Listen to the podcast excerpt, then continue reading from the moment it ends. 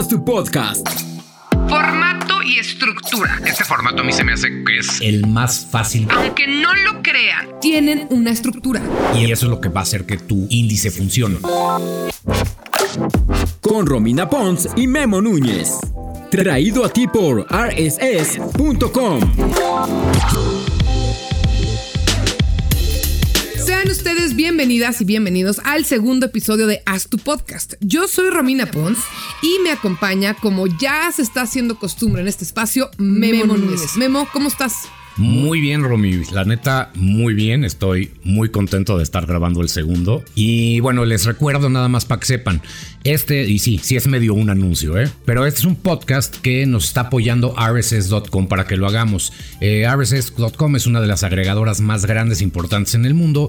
Y lo que queremos en RSS, tanto ellos como nosotros en el podcast, es que la idea que tú traes la puedas desarrollar y hagamos el mejor podcast posible. Exactamente, Memo. Y por eso ya nos vamos a ir de lleno al meollo del episodio de hoy, que es lo que quedó al final del primer episodio. Formato y estructura. Vamos a ver cuál es la diferencia entre el formato, entre la estructura y unos puntos más. Así que vamos a empezar con el formato. El formato es el tipo de podcast que vas a hacer. Ahorita no nos vamos a meter en qué tienes que hacer, qué no tienes que hacer. Es los formatos. Hay varios tipos de formato para podcast y a ver, les vamos a decir los más populares, pero ya hay unas cosas que son mezcla de 16 formatos. Acabo de escuchar uno que se llama Rabbits, como conejos, que les recomiendo muchísimo, que no sabe si es documental o es ficción, qué es cierto, qué no es cierto. Es decir, ya hay cosas muy avanzadas y muy mezcladas, pero como decía Picasso, Picasso decía que para poder hacer un cuadro cubista primero tenía que hacer un cuadro tradicional, ¿no? Como clásico. Entonces, si quieres hacer un podcast que traiga de todo, primero tienes que entender qué tienen los diferentes podcasts y ya le puedes empezar a jugarme. El formato es importante porque te da un punto de partida. Como dices, si tú igual y tú agarras y sabes que pues quiero hacer entrevistas, pero te das cuenta que estás haciendo entrevistas y no quieres entrevistar solo y el preámbulo es tú con una plática con otro entrevistador y después entra el, el invitado. Eso cambia el formato, pero de entrada sabes. Pues, de dónde estás partiendo, ¿no?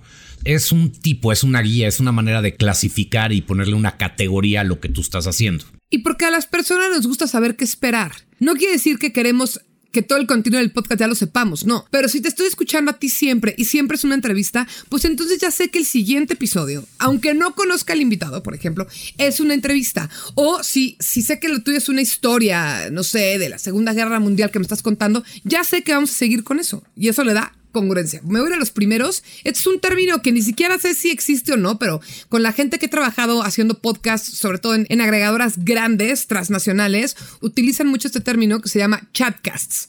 Los chatcasts son las típicas pláticas o los podcasts que son de dos o más personas que platican de un tema, ¿no? O sea, ese es el chatcast. ¿Por qué es diferente al que luego vamos a ver? Para entrevistas, porque Chatcast siempre es la misma gente. Son los mismos dos o los mismos tres, como en la radio. Cuando escuchábamos radio y que había algún programa en el que habían dos locutores y que siempre son los mismos, puede que de repente haya invitados, puede que de repente haya otras cosas, pero eso de dos personas desarrollando temas, platicando, se llaman chatcasts. Sí, ese, este formato a mí se me hace que es el más fácil para empezar. tiene sus retos, pero es un formato en donde si tienes a dos personas que conocen, o como dices tú, dos o más personas que conocen el tema, pues es muy fácil ponerte a platicar de un libro, ponerte a platicar de una película.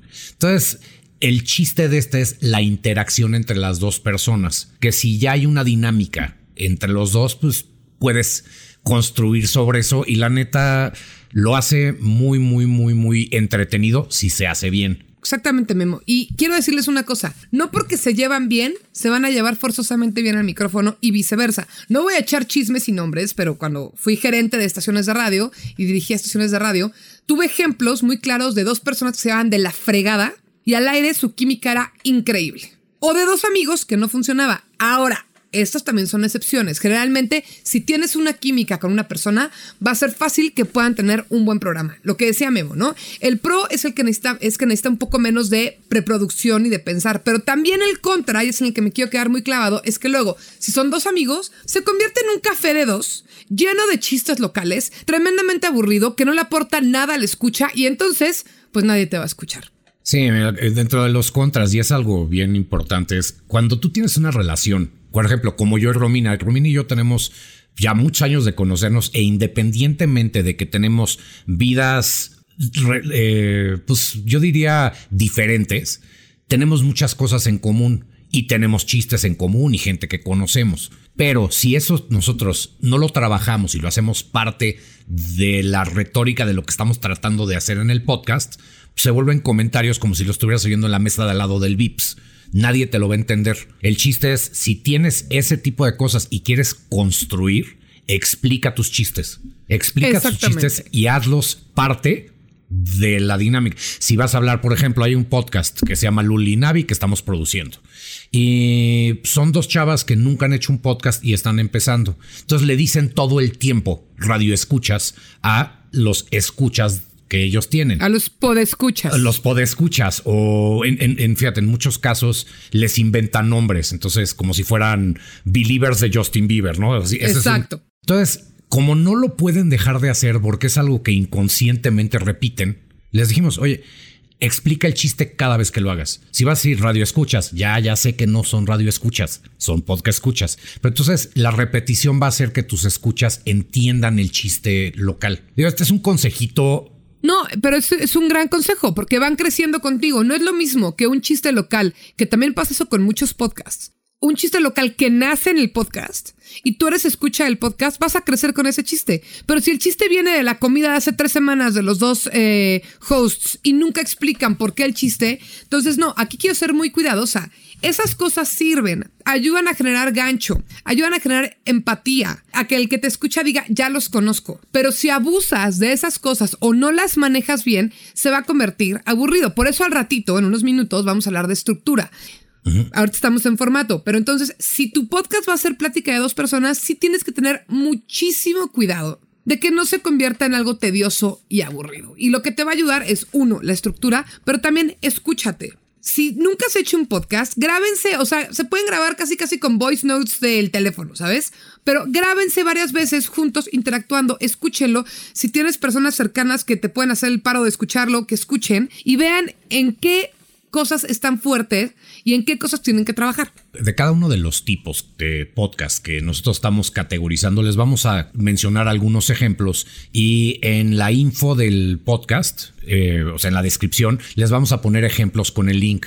Creo que basándonos un poco en lo que les dijimos la vez pasada, vale la pena que se metan y los oigan con un ojo, con un oído, no un ojo un poco más analítico, decir, ah, ok, este formato es de chatcast y son dos personas, están hablando. El ejemplo del chiste local lo van a ver en algunas, por ejemplo en el de Lulinavi. Eh, ¿A ti cuáles te gustaría recomendar, Romy? Porque sé que este lo conoces. Sí, o sea, los, los típicos que hay ahorita como muy fuertes en ciertas plataformas son los de varias mujeres platicando. Está Señoras Punk, está Niñas Bien, está Bravas Podcast, que son dos amigas, tres amigas platicando sobre diferentes temas y cómo lo van desarrollando, ¿no? Pero por ejemplo, hay uno de cultura pop. Aquí es donde quiero ver esta cómo se puede meter con contenido que no sea nada más plática. Hay uno muy bueno que se llama Men Can't Jump in Hollywood, que trata de cultura pop en Estados Unidos, que es bastante bueno. Y en el que me quiero detener es en Leyendas Legendarias, que es un podcast de los top 3 más escuchados de México, casi siempre es el top 1 o 2, pero bueno, de los más escuchados de México, Leyendas Legendarias sí es un chatcast, porque aunque traen, se podría decir que es un poquito un híbrido, porque también trae, obviamente, tema fuerte de no ficción, pero lo que hacen es contar una historia que fue real y a partir de ahí platicar, sacar chistes, sacar miedo. Entonces, les estoy dando ejemplos diversos porque hay unos que pues el tema no es ninguno casi, el tema suelen ser las locutoras, ¿no?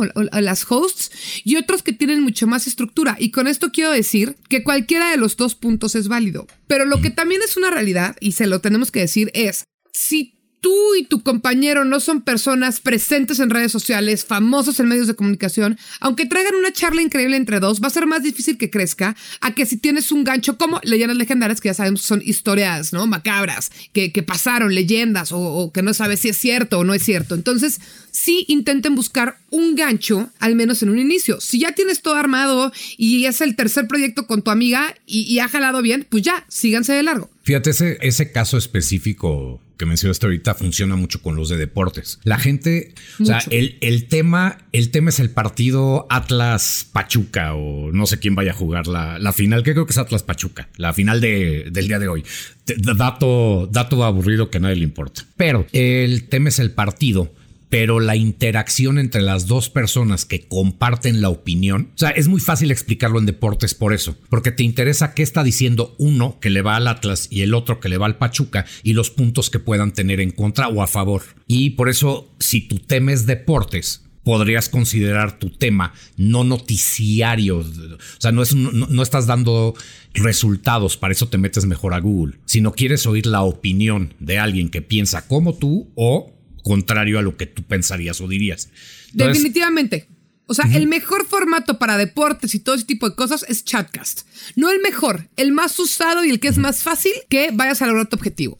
Entonces, bueno, en esta categoría les queremos recomendar otra vez, Señoras Punk, Niñas Bien, Luli Navi, Black Men Can't Jump in Hollywood, Leyendas Legendarias y escuchen alguno que otro de deportes. Es, y de fandoms. Sí, fandoms. O sea, todos los de fandoms, que si el del Señor de los Anillos, que si el del K-pop, que si el del punk, o sea, cualquier tipo de fandom de gente con los mismos intereses, esos son los chatcasts. Es la forma como, como más, porque también luego todo el mundo quiere hacer chatcasts, nada más.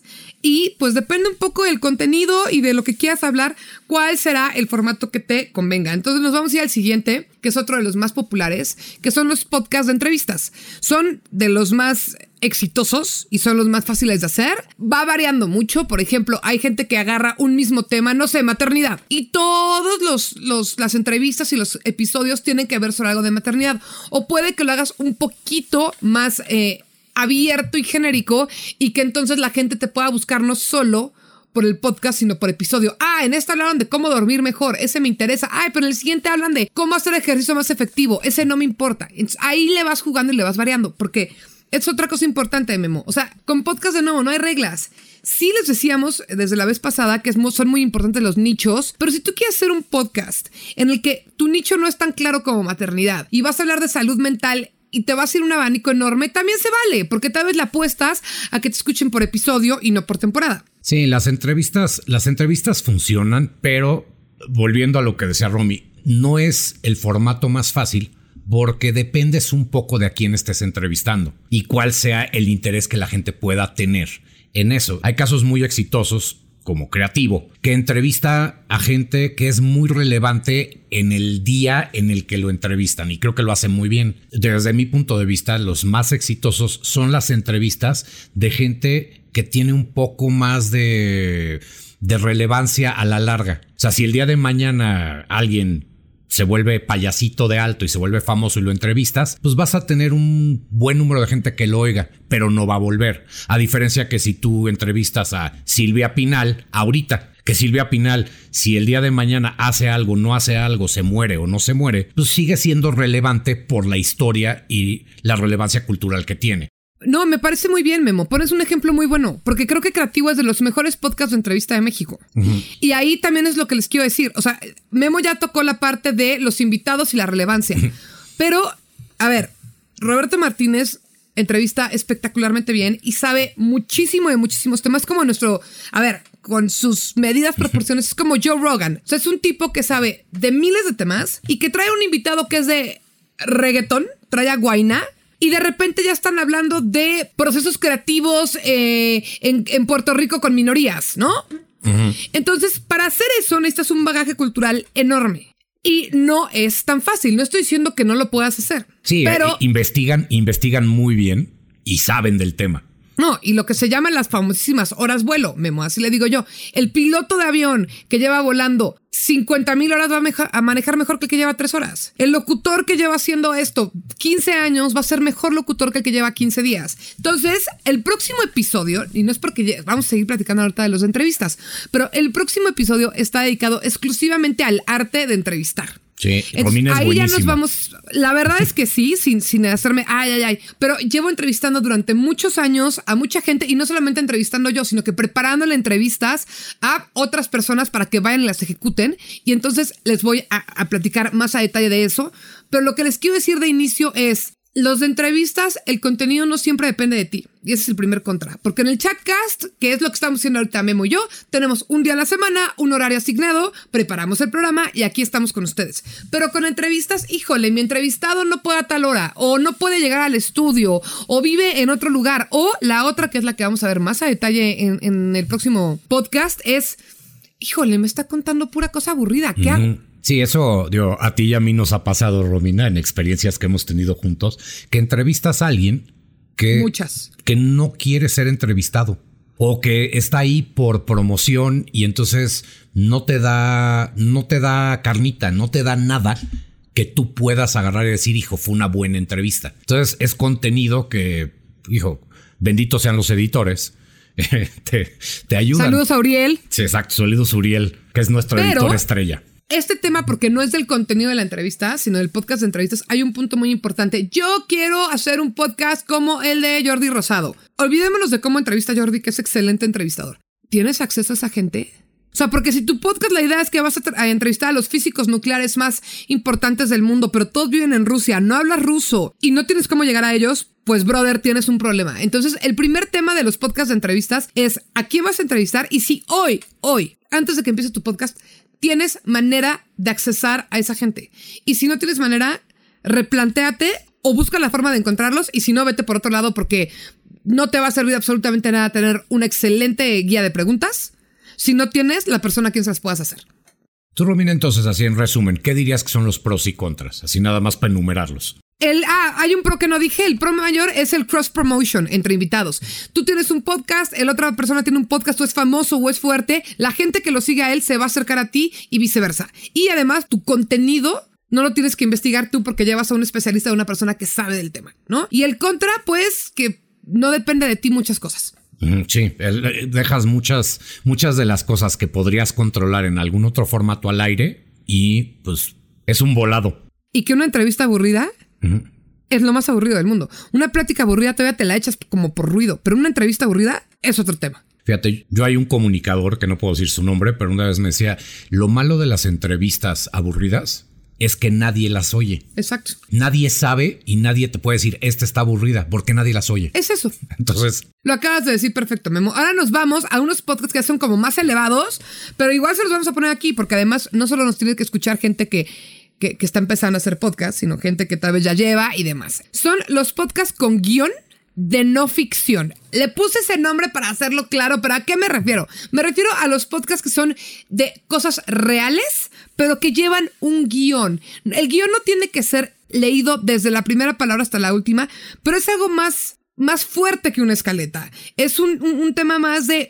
puntos, de leer cosas, de, de ir viendo como más a detalle. Y los digo, les voy a dar ejemplos y luego nos regresamos a platicar, como para que vean a qué me refiero. Radio Ambulante es el más fuerte de habla hispana. Tiene un hermano que se llama Lilo. Está eh, El Pulso de la República. Está Desde México con Amor, que es uno también de, la familia de Máquina 501. El Daily y cualquier tipo de podcast documental. Yo, una de las cosas que me preocupa cuando la gente me dice que quiere hacer ese tipo de podcast es que no nada más es el guion, no nada más es el tema, es el delivery que tengas. Hay gente que te puede hablar de lo que sea y hacerlo entretenido, improvisar en el momento, eh, darle ciertos acentos a ciertas cosas que tú, o sea, a mí me pasa, yo hay ciertas cosas que cuando yo las digo y de repente las dice Ricky o las dice Chumel, pues cambia completamente el delivery y te das cuenta por qué alguien está donde está y por qué él hace lo que hace y no lo haces tú. Es un formato muy bonito, es un formato que involucra mucho más trabajo, pero es un formato muy bueno. Y es, es, es de los más difíciles. Pero exacto, necesitas un equipo más grande, necesitas más gente y generalmente necesitas más experiencia. O sea, también las cosas como son. Entonces, si nunca has hecho un podcast, puedes arrancar con un chatcast, luego te vas a un chatcast mezclado con entrevista y ya cuando quieras subir al siguiente escalón, te vas a un guionizado de no ficción, ¿no? Que eso, o sea, el nombre así, podcast guionizados de no ficción, pueden ser divertidísimos. Sí. Y de hecho tienden a ser divertidísimos. Y los que están, son más de mis favoritos de esta, de esta zona son los que son documentales, que son, eh, a ver, por ejemplo, hay uno de Nexium, ¿no? Entonces son 6, 7, 8 capítulos de una investigación muy bien hecha que te mezcla con entrevista, porque generalmente el guionizado de no ficción también mezcla entrevista, ¿no? Hay un guion que te va diciendo qué pasó y qué pasó, pero luego el testigo platica como los documentales que vemos en la tele, pero trasladados al audio. El mayor pro que yo le puedo encontrar esto es que las investigaciones son fascinantes, el proceso creativo de hacer una cosa de este tamaño es increíble. Memo y yo aquí somos adictos a hacerlo y por eso lo hacemos y lo hacemos y lo hacemos en diferentes proyectos. Y otro pro que hay es que estos proyectos sí se puede sacar lana. No lana de anunciantes o así, pero luego hay medios de comunicación, fundaciones, depende del tema, ¿no? Porque si te quieres meter en algo de, de, de qué espanto dar este ejemplo, pero la violencia, un documental de la violencia de la mujer en México, es posible que varias fundaciones para que el tema siga en la mesa te apoyen económicamente, porque este sí, esto sí sin lana está muy difícil que se haga. Fíjate, una de las cosas que a mí me gusta mucho de este, o sea, de este tipo de podcast es que te da la oportunidad también de generar contenido temporal y atemporal.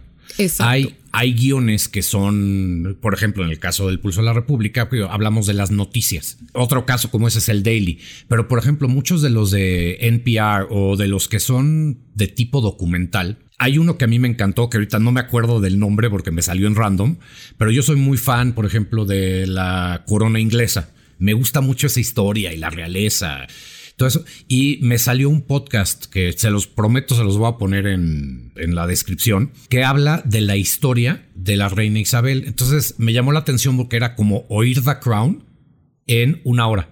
Y es algo que no importa si lo oyes ahorita o lo oyes en 10 años, sigue siendo la historia. Entonces, si ahorita lo sacas y funciona y te oyen 10 personas, esas 10 personas probablemente lo recomiendan, lo vuelvan a oír y al rato vas a tener 100. No es, una, no es un podcast que literalmente pasa la noticia y pierde relevancia. Entonces, vale la pena. Exactamente, vale muchísimo la pena. Y también en los que hablábamos de entrevistas y de chatcast, tienen luego ese pro. Depende de cómo manejes y tu tema, ¿no? Pero que, o sea, si es de fútbol, pues no, no, no va a ser relevante tres semanas después. Pero si estás hablando de en el que produzco yo, ¿no? Por ejemplo, Sensibles y Chingonas de Romina Sacre, pues si, si la plática es con sobre el perdón, pues tú puedes escuchar el episodio del perdón. El día que lo necesitas. En el momento de tu vida en el que necesitas el perdón, ¿no? Pero estoy hablando de los de arriba, ¿eh? De los de podcast de entrevistas. Ahora, para cerrar con, los, con lo que estaba comentando Memo de los guionizados de, no ficción, les quiero compartir algo. Eh, estaba yo viendo una serie que está en, en Amazon Prime de la ETA. Mm. Esto fue en pandemia. Pero yo no tenía ni tiempo de respirar, estaba en friega. Y encontré que el mismo documental lo tenían en podcast, en Audible. Y entonces yo dije, bueno, al final, esa es mi percepción, ¿eh? no, no, estoy en contra del, de la imagen, cada quien lo suyo, pero yo soy mucho más auditiva.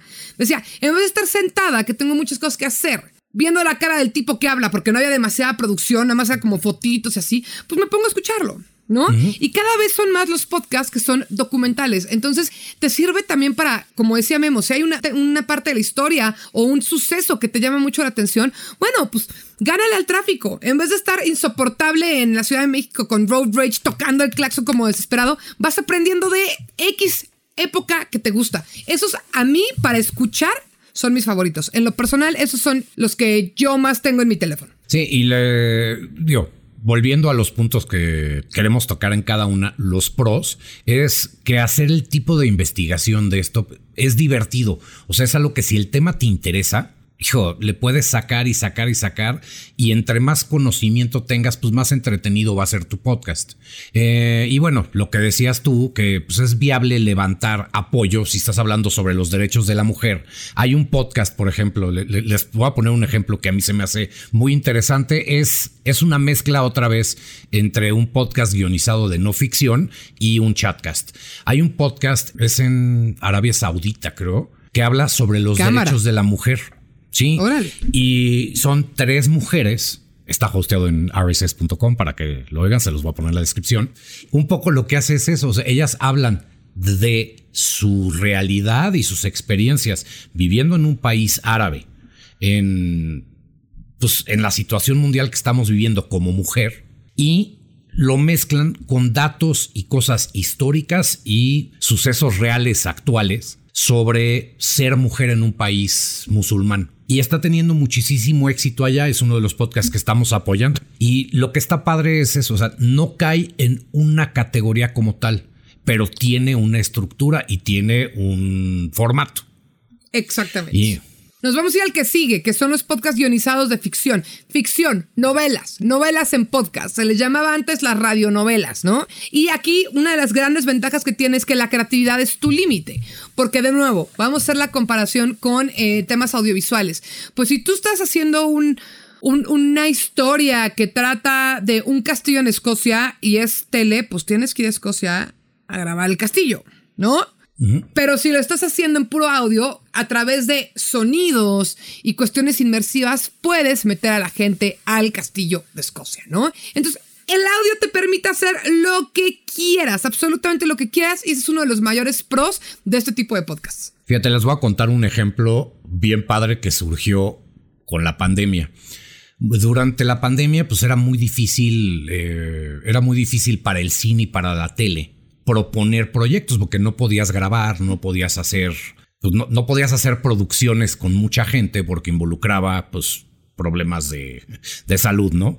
Entonces, muchas productoras independientes y chicas en Estados Unidos lo que empezaron a hacer es hacer la historia de su película, de su serie en podcast. Entonces ellos tenían el guion de la historia que estaban contando y como dice Romina, con elementos y con cosas, hacían la historia y la contaban o contaban el primer episodio la primera mitad, la contaban en cinco o seis capítulos. Y entonces muchas productoras importantes empezaron a consumir este contenido y decían, hijo, esto sería una buena película. Y muchas de las películas que tenemos hoy, sobre todo independientes, pero lo digo porque se me hace una buena manera si tú no tienes los contactos de poder exponer algo que tú hayas escrito o una idea que tú tengas y hacerlo como una novela contar la historia con los personajes, meter voces, eh, efectos de sonido y entonces crear ese ambiente en el que tú te lo imaginas y algún estudio se podría interesar y sacarlo. Porque tío, hay varios ejemplos de eso. Hay una ahorita que se llama Shining Girls, eh, es una serie que está en en, yo creo que es Paramount. No me hagan caso, pero, pero búsquenla. Y sale Elizabeth Moss, sale, o sea, es, es una producción grande y salió de una idea de un capítulo. Ok. No lo vean como algo aburrido. Es algo Ay, no, es que- increíble. Sí, y te puede catapultar a hacer cosas muchísimo más grandes. Hay un ejemplo, por ejemplo, que es Caso 63, y hay muchos ejemplos, sobre todo como, como juveniles, que son como novelas, pero que están narradas, o historias para niños. ¿Saben qué pasa? Que estos de ficción es un gran área de oportunidad, porque casi todos los que yo tengo, al menos en el radar, están en inglés. Y en todo caso los traducen. Pero esta es una muy buena área de oportunidad. Si te gusta escribir, si te gusta la literatura, pues ¿qué pasa si tu siguiente novela o cuento corto lo conviertes en un podcast? Pero lo que sí, Memo, es que vas a necesitar un chorro de postproducción, ¿eh? O sea, acá en, en uno de los capítulos les vamos a dar una clase básica, pero si quieren hacer un podcast de estos, sí necesitan una persona que traiga un nivel técnico de audio muy superior o meterse un clavado como muy duro, porque si tu historia no es inmersiva, si la gente no se logra sentir en el lugar en el que estás escribiendo, pues Pues no jala. pues es un audiolibro, que no está mal, existen y yo los consumo. Pero entonces no es un podcast, es un audiolibro que se parece pero no es igual. Sí, fíjate, y una de las cosas que es importante si decides agarrar esta, esta corriente o esta categoría de podcast es, como tú dices, la post y la pre. Se tiene que planear bien, se tiene que grabar bien, se tiene que producir. Yo les recomendaría que se acerquen a algún estudio. Por eso esta es, esta es una manera de producir o una manera de grabar mucho más cara. Pero acérquense a un estudio, que haya una cabina, que tú puedas leer, que haya quien edite. Es más complicado, pero es un proceso muy real de cómo se produce en tele, en cine y en radio. Entonces, estudiantes de comunicación, comunicólogos, puede ser algo que ustedes puedan desarrollar en la universidad. Por o lo puedas desarrollar. O sea, utilicen los recursos que les dan. Que, que tengan, exacto. Sí. Que tengan a su alcance. Y el último es el reformateo de contenidos. Sí. Es, el reformateo de contenidos vale la pena. O sea, es difícil decir es un género o es una categoría independiente porque tiene que ver con todas. Pero si tú ya estás haciendo un programa de radio o estás haciendo un stream en YouTube o estás haciendo algo y crees que el contenido vale la pena reformatearlo y ponerlo en otra plataforma, eh, es una de las maneras más fáciles de promoverte. Eh, si tú agarras y tienes, nosotros, por ejemplo, la Radio de la República, que ese es el, que yo estoy involucrado, por eso les cuento, la Radio de la República es un programa de radio en Radio Fórmula. Nosotros, ese programa de radio, nos dimos cuenta que pues tenía lógica que la gente en la oficina no necesariamente está oyendo el radio como se hacía antes. Hay gente que literalmente pone Facebook o se mete a Facebook. Entonces decimos, güey, ¿por qué no ese programa de radio que estamos haciendo, que aparte se está transmitiendo en tele, ¿por qué no lo también lo ponemos en Facebook? Y en Facebook, en los espacios que hay comerciales, pues metemos comentarios nuestros comentarios, interacción con la gente y cuando se acaba la transmisión nos quedamos un ratito más. Eso le da un plus al contenido y le da un valor adicional a poderlo poner en otra plataforma como el podcast, que al final del día eso es lo que hacemos con ese producto específicamente. Exacto. Y nos sirve muchísimo de promoción, nos sirve mucho, nos da mucha exposición. Hacemos más fácil que la gente pueda escuchar el mismo contenido no a la hora del radio, sino que lo puede escuchar de regreso del trabajo. Y si tu producto tiene esas características, vale la pena que lo consideres. Totalmente de acuerdo. Y también al revés. También es probable que tu podcast lo conviertas a otro tipo de plataformas. Ese es el reformateo de contenidos es algo que se usa ahorita mucho. Se tiene que hacer con cuidado en el sentido de que no puedes, luego no puede ser copia calca porque no todas las plataformas tienen el mismo tipo de consumo, pero es una gran manera de darle como doble visión y doble exposure a un proyecto choncho que ya traigas.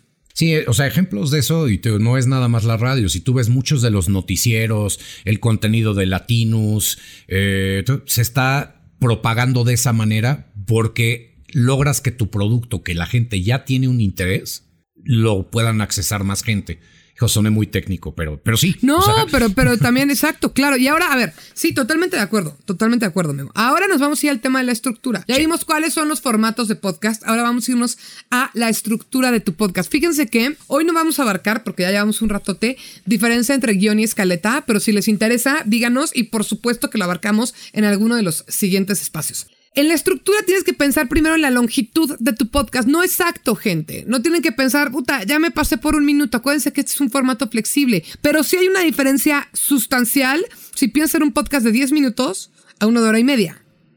Porque hay podcasts muy buenos de 10 minutos. Tal vez eh, tu idea es esta de quiero dar frases positivas para que empiecen su día.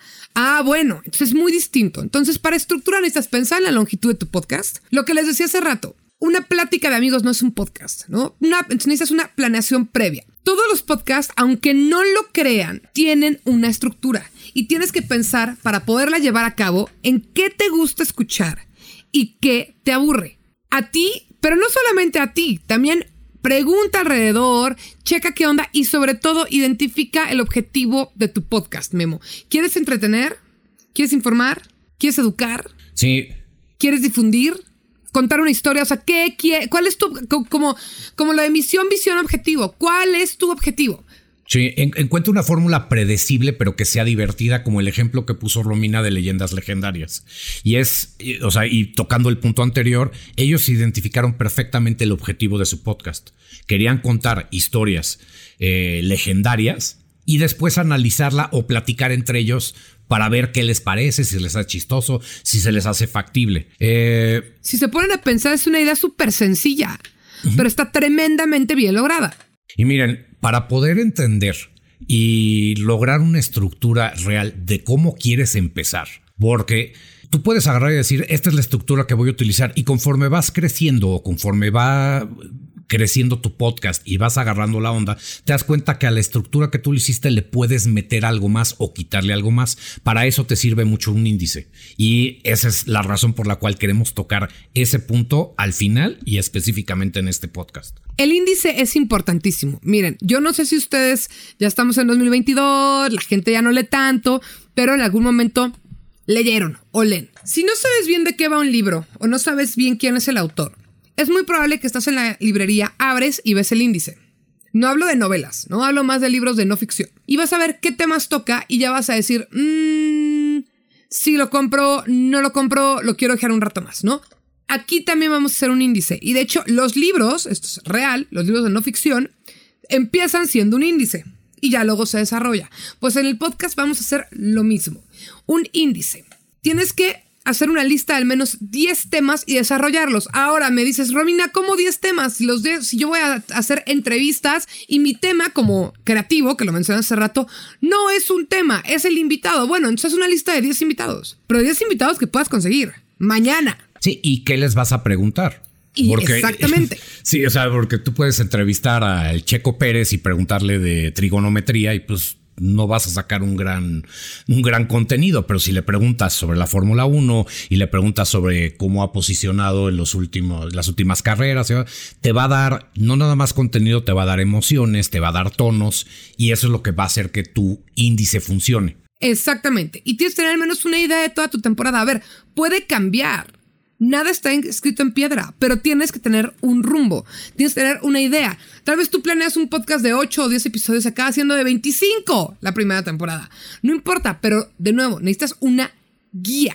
Tienes que saber si los temas que tú agarraste, o las personas que quieres entrevistar, o, el documental que quieres hacer, dan para 8, 10 temas mínimo, porque no va a ser una temporada de 3 episodios. Entonces, piénsalo y desarrolla cada uno. No quiere decir que va a ser lo final, pero si no te da para escribir puntos, bullets o ideas de una cuartilla, una cuartilla y media, ese punto no funciona. Y tienes que regresarte y ver cuál. Pero bueno, ese es el segundo paso, que ya es desarrollar los temas. Pero primero es pensar al menos unos 10 temas, porque además puede que alguno a la mera no te lata o al invitado no lo encuentres o la información no la consigas. Y el siguiente punto importante, Memo, es define qué tema va en cada episodio pero también define qué tema no va.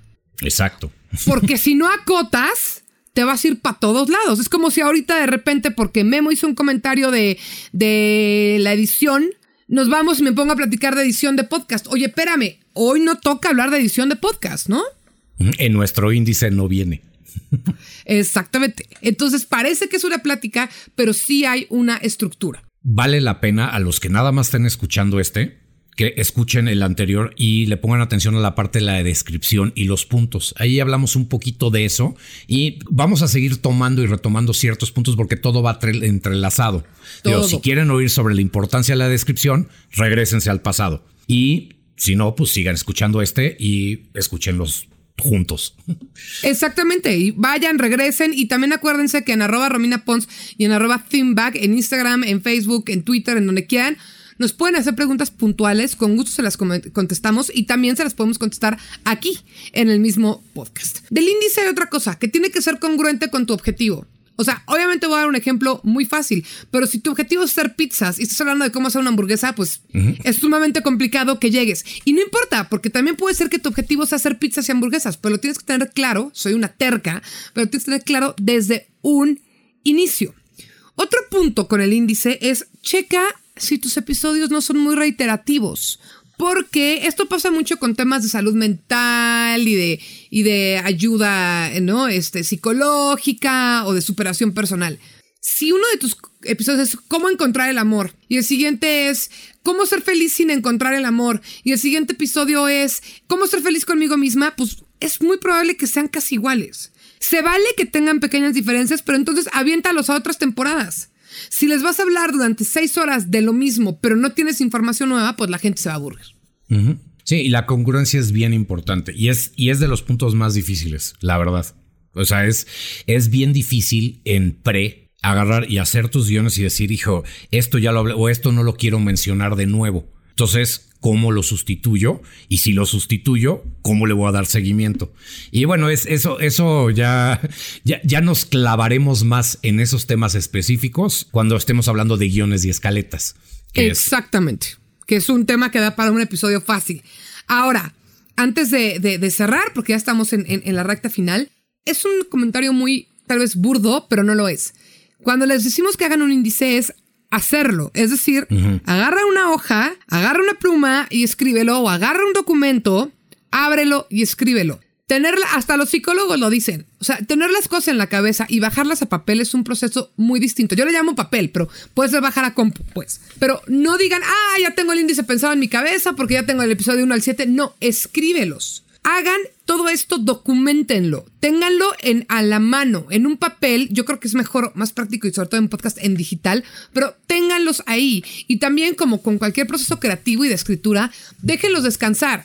Digo, a menos de que tengas un cliente encima que puede suceder, pero si no, haz tu índice, ya está increíble que bueno, en tres días vuelve a abrir y checa si está bueno o está exagerado o te faltó un gran tema, porque también grandes ideas salen cuando te estás bañando, cuando estás haciendo ejercicio, cuando estás viendo la tele. Entonces, vayan y revisen y muevan y pongan y acomoden y quiten y sumen. Sí, dentro de, dentro de unos episodios les enseñaremos cómo nosotros lo organizamos y les daremos tips de herramientas que pueden utilizar para tener un orden. Y un orden no quiere decir algo de flojera, pero saber que si tú necesitas tal información, sabes dónde está. Si no te acuerdas dónde está tal cosa, sabes dónde buscarlo. Y hacer este tipo de cosas con herramientas, que gracias a Dios muchas son gratuitas, te puede ayudar muchísimo en el proceso. Así es, también como dijimos, más adelante les vamos a platicar, pero se me ocurre un ejemplo. Tengo un podcast que se llama Desde México con Amor, que hago de hecho con amigos de Memo y amigos míos de Máquina 501, ¿no? Son tan buenas las herramientas que usamos, estamos tan bien acomodados que no tenemos que hablar nunca hasta el día de la grabación. Pero puede que yo tenga que entrar en, en, el guion del del otro y el otro en el mío. Pero ya tenemos un esquema de trabajo con herramientas en común tan bien ejemplificados que yo no tengo que avisarles por WhatsApp, oye, pero fíjate que no, no. Mientras seamos responsables y responsables no es desde lo aburrido revisa tu guion una tarde antes para que cheques que se te agregó, que se te quitó y yo le puse al tuyo, pum, y sale. Y no tenemos que estar perdiendo tiempo de checa esto, ve esto, ve el otro. No estoy diciendo que no lo hagan. Platicar con las personas con las que haces tu podcast es, es, muy rico, por algo estás trabajando con ellos. Pero las herramientas de verdad pueden hacer que algo que te toma 10 horas, te tome la mera hora 2 horas. En serio. Sí. Oye, Romy, pues la neta, gracias y como siempre me encanta trabajar contigo y me encanta que hagamos cosas juntos. Y... A mí también, Memo, muchas gracias. Y recuerden que si les quedaron dudas o cosas, nos pueden escribir en arroba Romina Pons, arroba Thimbag, esto es T-H-E-M-E-B-A-G, en todos lados. Y también díganos qué temas, cómo ven, nos falta hablar de algo, en qué nos clavamos y aquí estamos. Muchas gracias, te mando un beso, Romy, y nos oímos en el próximo capítulo. Un beso, Memo, y a todos los que escuchan. Adiós. Haz tu podcast, patrocinado por rss.com.